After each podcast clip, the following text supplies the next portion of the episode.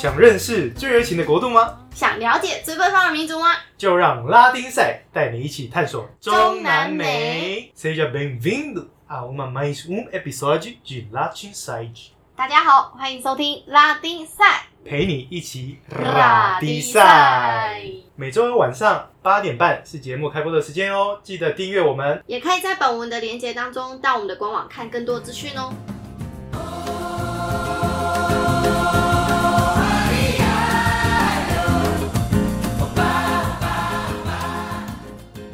As comidas daqui são gostosas, né？Muito gostoso，吃到了最原汁原味的巴西烤肉，就不虚此行啦。哈哈，那当然，我可是带你来 Churrasco Brasileiro 的发源地呢。巴西烤肉它其实源自于南方的印第安人，他们出外打猎的时候啊，就是不可能说有那个厨房穿边边让你下厨嘛，所以他们就是会就地取材，地上的石头、石板。然后下面升起了大火，然后把肉切成一块一块的，丢在石板上，撒上了天然的 s a u grosso con erva，然后烤到外皮酥脆的时候，哇，里面依然鲜嫩多汁的状态，从外层一片一片的切下来吃。娜娜，是不是有一种来到蓬巴草原翻滚，听到万马奔腾的感觉啊？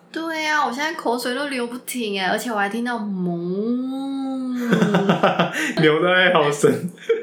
后来欧洲的 cowboy 啊，他们为了发扬光大这这道料理，他们把户外的餐厅带到了厨房，所以我们现在看到的这间餐厅就是 cowboy 他们带过来的。哇，原来是这样。对，啊，他们就是会把肉切成一大块一大块的，然后用长长的叉子串起来。真。的，而且这个也是巴西的特色，对不对对对对，没错。然后他们就会在上面撒上粗盐香料，然后放大到烤炉里面，烤到外皮微微的有焦香之后呢，他们就会把整串肉带到你的桌边，边。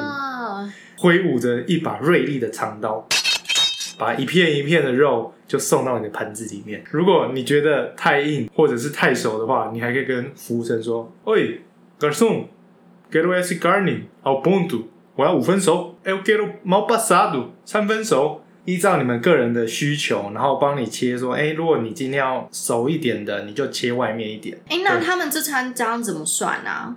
拿一个度量衡，一边切一边量，说你吃了多重吗？那太搞纲了吧？他们霸气的搞乌朽人当然是吃到你撑死为止啊，也才会太夸张放你走了！啊！对啊，他们你知道他们除了烤肉之外啊，他们旁边还有像享食天堂一样的吧台，然后吧台桌上摆满了各种的巴西特色料理。例如说你，你想要巴西料理，你会想要什么？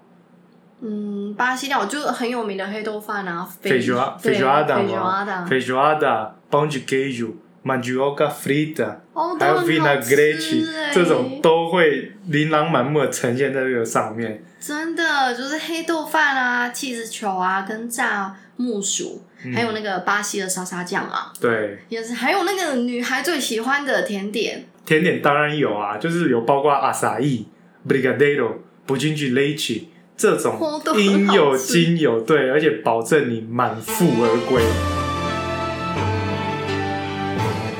重点是这一餐吃下来三百块台币有找。天啊！我在圣保罗都没有吃过这么便宜，然后还这么到地的欸，对啊，就是好这个必须要到这里，一定要去吃这间餐厅。之前有点我吃太饱了，我觉得我现在需要一杯咖啡一瓜树来结束这一回合，不然我可爱的马鞍带要跑出来了啦！Agora você sabe por que o gaúcho tem tanto orgulho de ser gaúcho, né？现在终于了解为什么这些牛仔都以巴西烤肉为自豪了。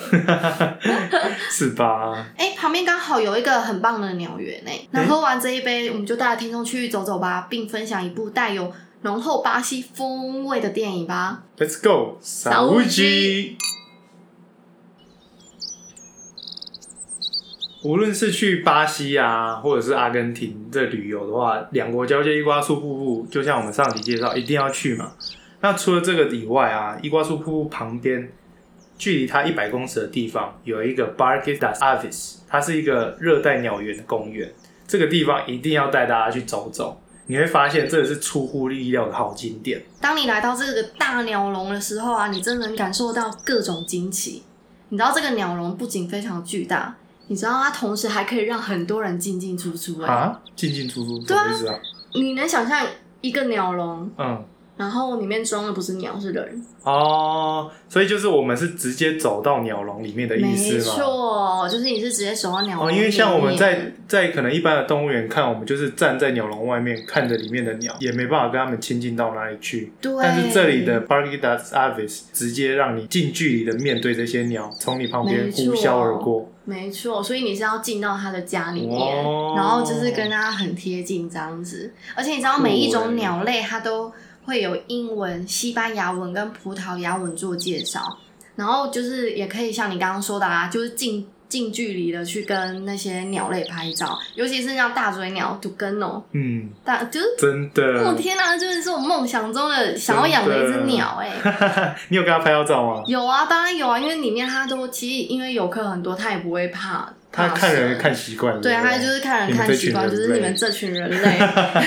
一天到晚来我家干嘛？烦我，烦我吃饭。对，所以其实里面的鸟类都非常的友善，嗯，所以你如果想要去跟电影中可爱的大嘴鸟拍照呢，必去景点之一，一定要去哦 Parque das Aves，在这里耗上半天绝对没有问题的啦。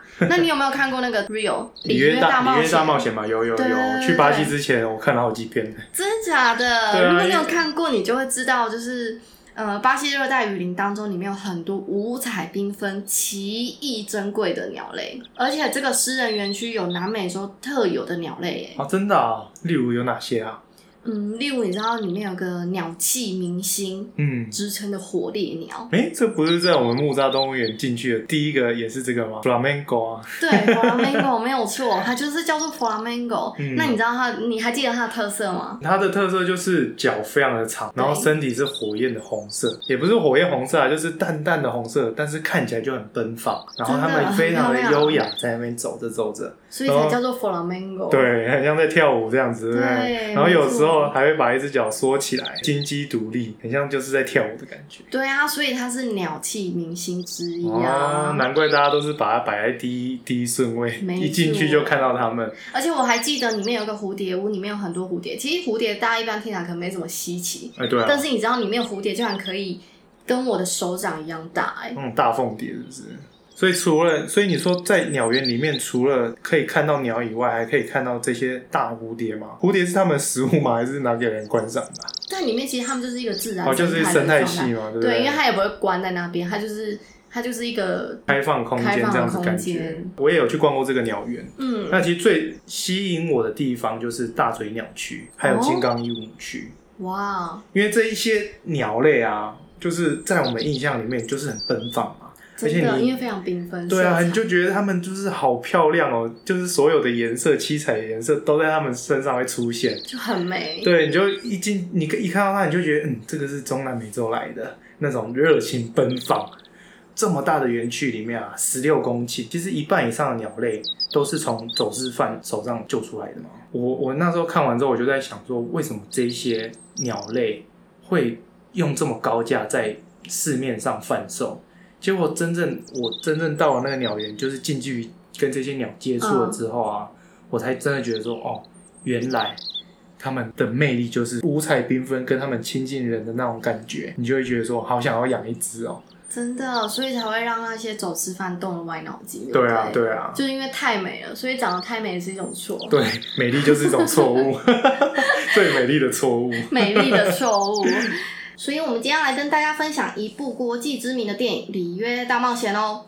这部电影是由美国蓝天工作室制作的 3D 动画音乐喜剧电影，由二十世纪福斯负责发行的。导演是出生在巴西的 Carlos Santana，他之前也有不少的著作哎，例如说嗯《冰雪》呃，《冰原》冰原历险记啊，对，冰雪什么？冰雪奇缘是不是？冰冰雪奇缘是迪士尼的吧？《冰原历险记》啊，嗯对，然后还有《《里约大冒险》，对，还有《里约大冒险二 》。没错，所以我们今天要跟大家分享《里约大冒险一》，故事背景是设定在热情的巴西里约热内卢。哎，哦，想到我就想要三把一下哎。没错，而且里面有超多生法的那个元素的。嗯，然后里面的主角其实是一只就是被圈养在城市玻璃窗里面濒临绝种的比斯克斯，斯皮克斯啊，斯皮克斯金刚鹦鹉，斯皮克，斯金刚鹦简称鹉，它叫 Blue。对，简称 blue，斯皮克斯马卡，好不好？嗯，好，OK。其实与其说它是一只鸟，不如说它比较像人啊。哎，为什么？因为这个主角其实当初是从那个里约热内卢被走私犯嗯，卖到北美洲去，哦，对，然后就是刚好幸运的被一个书店的小女孩，然后琳达，对，然后就是被她收留拯救下来，哦然后他们就相处十五年啊，所以其实他们朝夕相处之下，就变成跟人类一样。没错，就是一个眼神就能沟通。我觉得那就很像我们家宠物的概念，对不对？怎么说？例如它乱大便，看他一下，他就马上躲起来，他就会缩回去嘛，对，马上缩回去。然后就可以这样就可以不用亲了。然后这部电影其实简单说，它就是一趟爱与冒险的故事之旅啊。嗯，，对，因为你看，不路要从北美飞到巴西里约热内卢，诶，嗯和 Jewel 相朱会，最后 Jewel 也成功用他爱的力量让 Blue 实现了他的梦想，还有重回他的飞行的能力。真的是爱丢卡桑戏。是爱的力量真伟大 i n t e n d 哦 NTG，这部电影其实我前后看了几次，也也想是巴西的时候就在看。对，有时候想巴西真的会看一下，对啊，而且你知道我每次看的感觉都不太一样，啊，怎么说？就是每一次的那种情境感都不一样，可能我想象思念巴西的程度的时候不一样，看的感受也不一样。哦，那例如说最近一次看，你的感受是什么？你知道，就是喜怒哀乐都有哎、喜怒哀乐都有。对但是你要我讲出一个剧情啊，例如说，可能说我今天看到他们在跳森巴，在摇屁股的时候，我就觉得哇，我就会跟着摇摆啊。然后就觉得哇，我好怀念他们的那个 party 会啊，哦一定会啊！但是你知道，唯一不变，然后就是还是会受到他那个音乐啊，整体上啊的一个感染。可能听到电影里的音乐，可能就是会不自觉的，就是跳个森巴之类的。是哦，对啊，而且你知道，我第一次看到嘉年华花车女郎从车上跳到掉下还能完美的演出，嗯，就在这部片里面的。因为如果说在在真实世界里面的话，他们应该被搞到爆吧？应该搞到爆吧，就觉得怎么那么不专业。嗯，但是坦白说，我觉得那些森巴女郎真的很厉害。对啊，你知道他们穿了高跟鞋，他们已经很高、对很大只了，还要再穿个十五公分高的高跟鞋然后哦，跳一整晚。你知道他们从头到尾要跳多久？走完一定都是一个小时起跳。超久，穿高跟鞋十五公分，而且你不用看是只是在表演的当下，他们在森巴学校的时候要练习多久才可以到演出的这种状态？真心的佩服他们。嗯，我们刚刚提到的主角就是小兰啊，大家都知道鹦鹉嘛，嗯但你知道鹦鹉有分很多种类，其中有五种已经是绝种了。那电影中主角呃斯皮克斯金刚鹦鹉啊，小兰已经在野外绝种。是哦，对啊所，以现在能够看到的通常都是在家里饲养的，对不对？对，现在就是野外都没办法在他们还是目前有在做人工饲养，嗯然后希望说未来就是可以帮他们放回大自然。哦对，就是跟电影里面一样，就是希望把它们育种下来，对，保留一个这个种，不要让它灭绝。嗯，然后它不是只有放回去哦，嗯它会观察他们就是有没有那个能力去哺育他们的下一代，才然后才会完全哦真正的把它们放。不然他们放出去大概就挂了。对因为他们已经被拟人化没错，所以他们在养育过程中其实也是。就是你知道那种大自然的感觉。那我们里面提到那个斯皮克斯金刚鹦鹉啊，它的幼名又是小蓝金刚鹦鹉，所以我们才会就是电影里面才会称它为 blue。不是因为他很忧郁 吗？所以才叫 blue。不是哎、他看起来忧郁吗？嗯，还好啦，他蛮开朗的啊、所以对啊，我也觉得他看对啊，起来像一个美国蛮开朗，明明的。苏打来的嘛，真的，那你知道金刚鹦鹉可以活多久啊？没什么概念诶，二三十年吗。金刚鹦鹉一般可以活差不多三四十年，那人工饲养的话，就是差不多可以活到六十年，甚至七十到九十年、欸。哇，那不是跟人差不多吗？而且你知道，在金刚鹦鹉它们的生态里面呢、我有一个非常惊讶的资讯，哎、是什么？就是野外的金刚鹦鹉其实是一夫一妻制、欸。哦，我觉得他们比人类好多了。是哦，没有，每一夫一妻啊，只是偶尔会出去玩玩，是不是？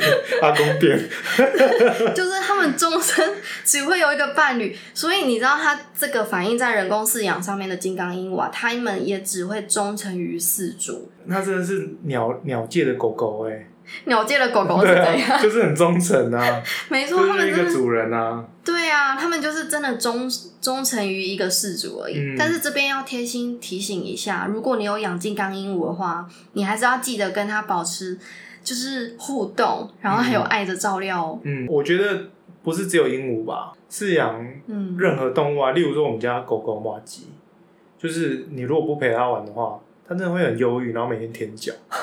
你不觉得就是这样子对他来讲就是一种伤害吗？就是说你把就它，痛苦对。啊，你养养了他，然后不好对不好好陪他，然后没办法好好照料他，那不如不要养。真的，然后舔脚又要被骂，对啊，所以就是对啊，所以就是说互相关心，我觉得这是必要的啦。嗯而且不只是动物啦，人也是嘛。但我真的觉得说，如果说要饲养，我们还是不要去买那种走私的，会对环境或者说对于就是在保育界来管控这些濒临绝种动物来讲会比较好。嗯，没有错，哎，它当美剧。对啊，就像你不会呼吁其实真的很重要。对啊，就像你哎不会说，哎、我要去养一只猫熊，一般不会让让你然后就去猫带一只猫熊，对，然后可能就是会被猫熊吃掉吧？不是被吃掉，就是说他们都已经要濒临绝种了，那为什么我们还要去走私它、贩卖它？嗯，对不对？就是为了可能自己的利益嘛，没有错。对啊，看起来比较拉风。而且走私贩卖是犯法的哟。嗯就像斯皮克斯金刚鹦鹉这个面临绝种的品种啊，嗯然后后来就是有一位鸟博士都里有从南美，然后来到了北美，说服琳达，然后想要把布鲁就是带到里约热内卢，嗯，和另外一只世界仅存的雌性，嗯，斯皮克斯金刚鹦鹉朱尔配种。所以他们其实是博士跑来北美，然后想要去请那个琳达把他带去里约，是不是？嗯所以才开始了这趟冒险。对啊，因为如果再不喂不入配种的话，其实这个世界上这个品种就真的会绝种了哎、哦，嗯所以这次的旅行应该算是布鲁的第一次远门吧？第一次远门啊，你知道他们从北美穆斯雷克到呃里恩热内卢、嗯尤其加内卢要九千六百公里、哇，那对他来说是超远的，他飞都不知道飞多久，让飞机飞好了。真的。他是他第一次这样子离开家，然后冒险呢，看看真的世界了。对啊，而且你知道，其实布鲁是一只不会飞的鸟，它居然还可以飞这么远。啊为什么没有，因为它小时候就是从树上掉下来，啊？然后就是留下了就是无法飞行的阴影。你知道，就是一朝被蛇咬，啊十年废不了。不是啦。而且重点是，它还在屋子里面就是活了十五年，根本就是不用飞啊。哦，嗯，而且你知道里面的其中一幕就是杜利欧当时到了北美去找领导的时候，然后他就直接把布鲁抱起来，就说鸟。的本性就是会飞，结果他就双手一抛，就布鲁就整个被摔在地上。咪咪被摔的咪咪冒毛。对啊，整个鼻青脸肿哎，还好他的嘴够硬，可以顶一是下。哦，顶嘴是不是？对啊，所以其实，但是其实对布鲁来说，他应该也不是说忘了如何飞行，因为毕竟飞行还是鸟的本性嘛。嗯，对，其实就跟人人类一样，就是如果你未踏出舒适圈啊，是看不见外面的世界的。活到老要学到老嘛。Isso mesmo, nunca é tarde para aprender。所以片中那时候是不是就是嘉年华的时刻啊？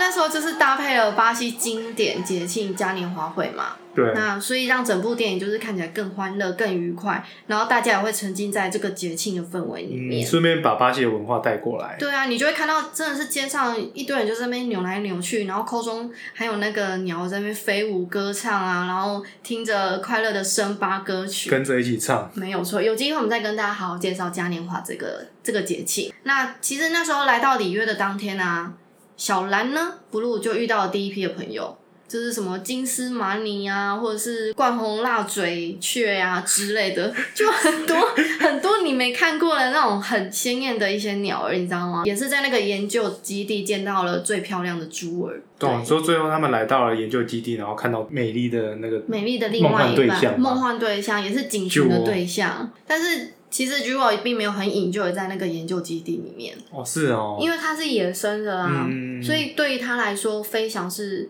非常重要的，那是一种自由感。嗯但是 Blue 他已经很习惯了，所以 Jewel 是一直在想办法，就是想要就是重回大自然，所以他一直拼命的想要逃脱这个地方。但是 Blue 他是不但就是不会飞翔，而且甚至更愿意跟主人琳达在一起。嗯，完全就是反差的两个个性没错，对？就是整个电影其实他就把画面做的很到位，然后很有趣。你知道在那个研究中心啊，我不知道你还有没有印象，我看到了一只鸟，就是被孔石膏。嗯，哦有走进去的时候被恐整只被恐起来，了我那我那看到我就大笑了。对啊，而且他还有一幕就是他用那个铅笔对帮那个恐石膏的鸟抓一样，对就啊，因为它不能动。对，就是让我想到说，我以前手手打石膏的时候啊，真的里面超痒的，就是要拿铅笔去戳、去抓痒，真的感觉超级有画面，超有共鸣。很有共鸣，对不对？我决定了，我以后的笔都要写上 “have file 禁用”。怕我被人拿去抓痒，是不是？我怕不是，我怕我拿起来都会是 sen。那个是超有玩呐、啊，对不对？好啦，其实我最后一次看的时候，就是觉得蛮感伤的欸那、为什么？你知道那时候，如果我是琳达，嗯我在餐厅吃饭的时候，我突然收到最爱的 blue 从研究中心，然后被走私犯带走。哎、嗯那个真的很难过哎！一直跟我相处了十五年的宝贝，嗯我就这样被抓走，谁能不愤怒啊？哦谁敢欺负我的小孩，真是不要命哎，好不好？如果有人把你家的马吉抓走了，我跟他拼命了，有有有有有，我感受到你满满的爱了，muito bravo。摸一堵好不好？摸一堵，布拉布布拉布布拉布。但是其实，尤其是在我知道说把那只鸟带走的是费南多，哦，你说那个小孩吗？对啊，因为其实那小孩他是在出生在里约贫民窟的一个小孩，嗯他其实也是不得不。嗯那电影其实也在这一方面呈现得很好，就是帮那个里约贫民窟的真实景象全部都真实的呈现出来。因为有一些小孩他们无法选择自己的出生，但是为了求生存之下，真的是得做了不得已的选择。那这个就是也是整个故事的开端，嗯就是在 Linda、d u l i o 还有就是那个走私犯 Marcelo 对他们就会开启了一段一系列的斗争。哎、你以前在巴拿马是不是有养过鹦鹉啊？对啊，有以前养过绿翅鹦、金刚鹦鹉，就是哇这个鹦鹉是真的很聪明诶，就是他们不但是语言天，就是语言天才，他们会模仿两百多种不同的声音诶，所以你教他两百多国的语言，他们是学得起来的。你在巴拿马养，对那你那时候跟他讲什么语言？嗯，西文、中文都有，还有台湾国语，我爸跟他讲台湾国语。对啊，所以就是他们到最后就是都那一些语言，就是我们讲的话，他都会学起来。金刚鹦鹉啊，他们非常亲近人，在你身上爬来爬去，他们都就是很像很像游乐园，然后都不会怕你，不会飞走。可是我不敢靠近他们，我觉得他们的爪子跟他们嘴其实很可怕。哦，真哎、真的真的真的，他们在生气的时候，你真的不要靠近它，或者说在吃东西的时候，吃东西不可以嘛？可是你不就是要喂它，要喂啊，你就把它放在它的盒子里面嘛，你不会可以放在手上吗？也可以放在手上，只是说它万一不小心咬下去的时候，是真的超级痛，被捏的那种我感觉，捏看，哦，很痛啊，对，就这种感觉。难怪，因为片中走私的那两位小老弟啊，竟然要猜拳，然后喂食那一只凤头鹦鹉、哎、哦，对啊，原来是怕被咬。对啊，万一他们被咬了，手就不见了、欸，其实拍让嘛写给他听哈。当然了，谁都会有神经就会怕痛啊。也是在那个时候，就是我就看到了 Blue 跟 Jo 在逃难的那个街头啊，嗯，还有 Fernando，他就是后来就是很难过的坐到屋顶上嘛，哦。因为他把他们两只卖掉了。对。那，你知道他那个景象，一眼望去的那个里约夜景，天呐，超让人怀念的哎、哎、所以你那时候也有去贫民窟里面走一遭过了哦，有啊，我是不小心误闯的、啊，这 个不小心误闯，那一看就知道 很像贫民窟，你还误闯哦，我还进去还是有跟我还是有好好的出来嘛。哦，对，还有你还在这里跟我录音，重点是那个夜景真的很美。真的，对啊，而且你知道导演导演不仅把那个里约贫民窟的景象啊、房子啊、街道、民族文化、足球、里约海边美丽的日出夕阳，全部都容纳在短短的几秒钟的画面里。真的，他就是拍的非常非常的细腻，对不对？真把的每一个截取的画面都里面有含一些含义在。没有错。其实我觉得生活在这里蛮幸福的欸诶。你说在哪里？在台湾吗？在我在我在在贫贫民窟里吗？面啊，我那时候在餐厅吃饭，在里约的路路边餐厅吃饭的时候啊，嗯，其实往贫民窟那边一看，他们那超美。里那里的夜景其实超漂亮的哎、就是说他们灯光其实非常非常的密集，嗯，然后就很像天上的星星一样，然后一颗一颗超美一颗的。有无无数颗的星星这样子。真的我到点亮在现在都还是无法忘记。对啊，点。亮点亮在那个里约的山区那边。没错，而且它的真实的样子就跟电影里面拍出来一样，对所以如果还没看的，想要知道的，就是可以去看这部电影。对，就是从这里批判起，没先批错判，因为反正现在也都不能出去嘛。好啦，我们说回电影啦，嗯就是说，其实一开始 Blue 跟 Joe 的关系，他们并不融洽，他们是为了要配种嘛。对，但是谁说看到异性就一定对他有感兴趣，哎、也是啊。对不但是对？但是一看到就是也是母猪赛貂蝉，对不对？如果真的中的话，如果真的中的话 但是你知道，他们后来其实是因为就是被抓走，嗯，那他们就是各一只脚就是被铐在同一个那个手铐里就面，是脚镣，哦，脚镣啦，不是手铐，他们没有手，他们只有翅膀。对，他们只有翅膀。嗯然后久而久之，其实就是有一定的默契。嗯，那后来他们为了就是解答，就是帮他们拆解掉，他们就去找解。铐啦，不是解答啦。哦，解铐。后来他们就是要去找人帮他们解铐啊，他们就找到人脉大佬，嗯然后号称情圣大师的 Rafael。片中的那只大嘴鸟也叫好烦哦，对不对？对，那一只叫。好亲切哦欸你知道那一只 Rafael 它很深情哎、嗯这不知道有没有跟你一样？差不多啊。可能有待考量。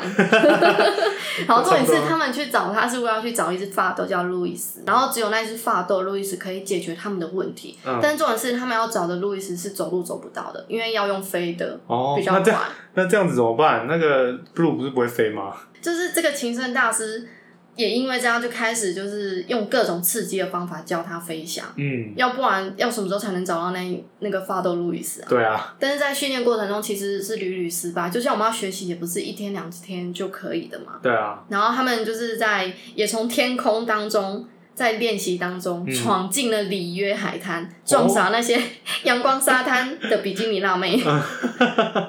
你如果你还没有去过里约的海滩啊，可以先透过这个电影感受一下。对，看一下里约的那个阳伞是长什么样子，对，长得很像那个雨后的香菇一样，一朵一一朵的朵长在，沙滩上面，而且很缤纷。对啊，很缤纷的蘑菇，毒很毒的蘑菇，好，后来他们还是终究有找到了这一只发豆路易斯啊。嗯，结果你最后他们找到他，居然用什么方法解解铐的吗？发豆的口水，他就 流，润滑剂吗？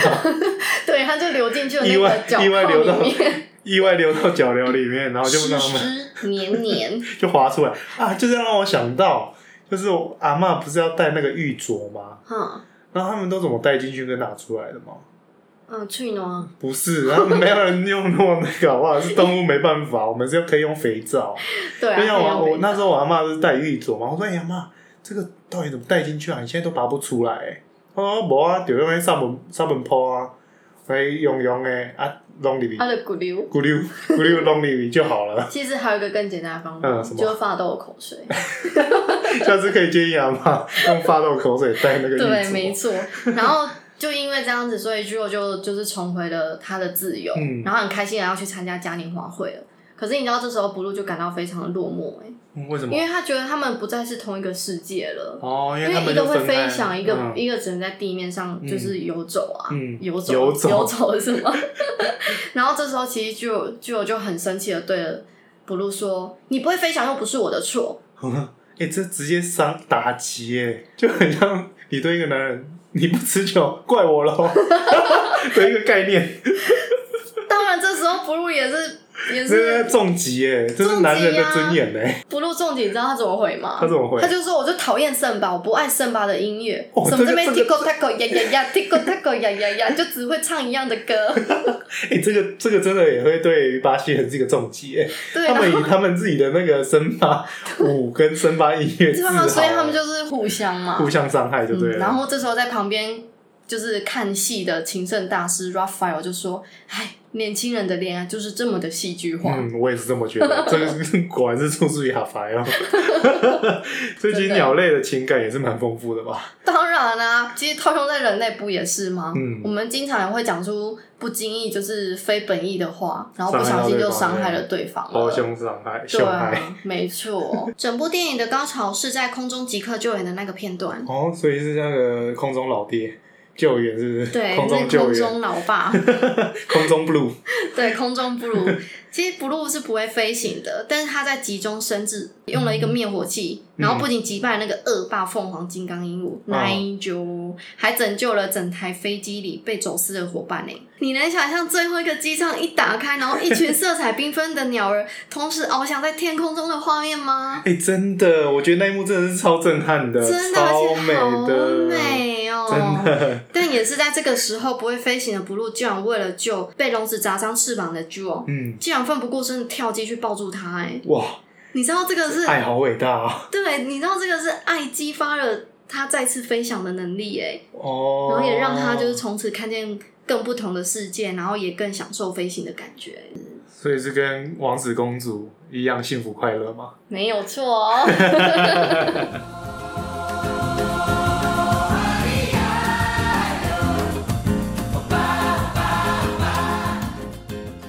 是一部带给我们很多醒思、值得看的电影诶。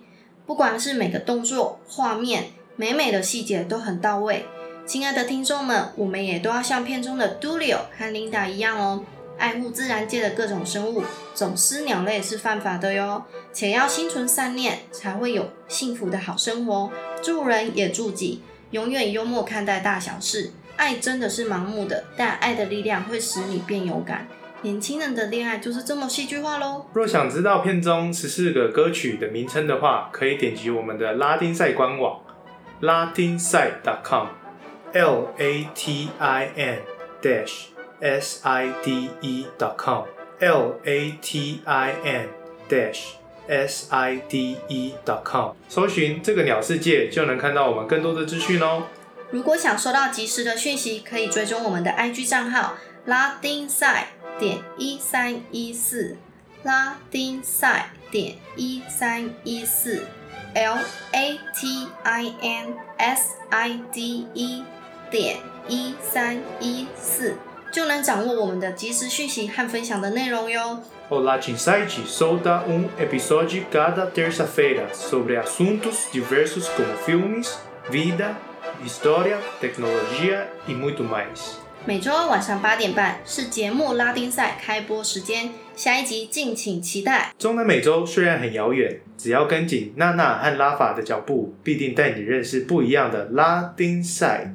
如果你也喜欢我们的节目，记得给我们留言，加油打气，你的肯定是我们坚持下去的动力哦。Hasta luego, Tchau,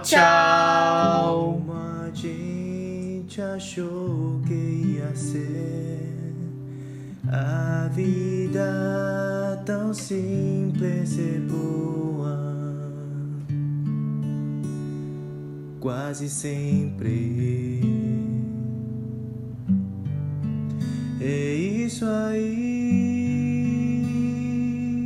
Os passos vão pelas ruas.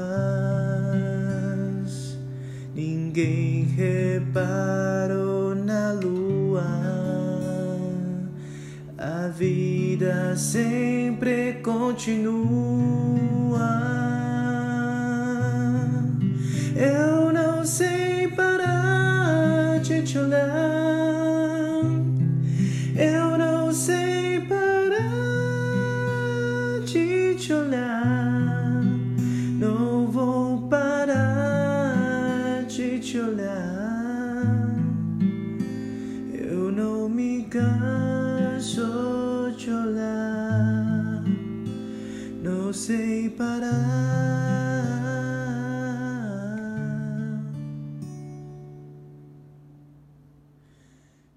Te olhar.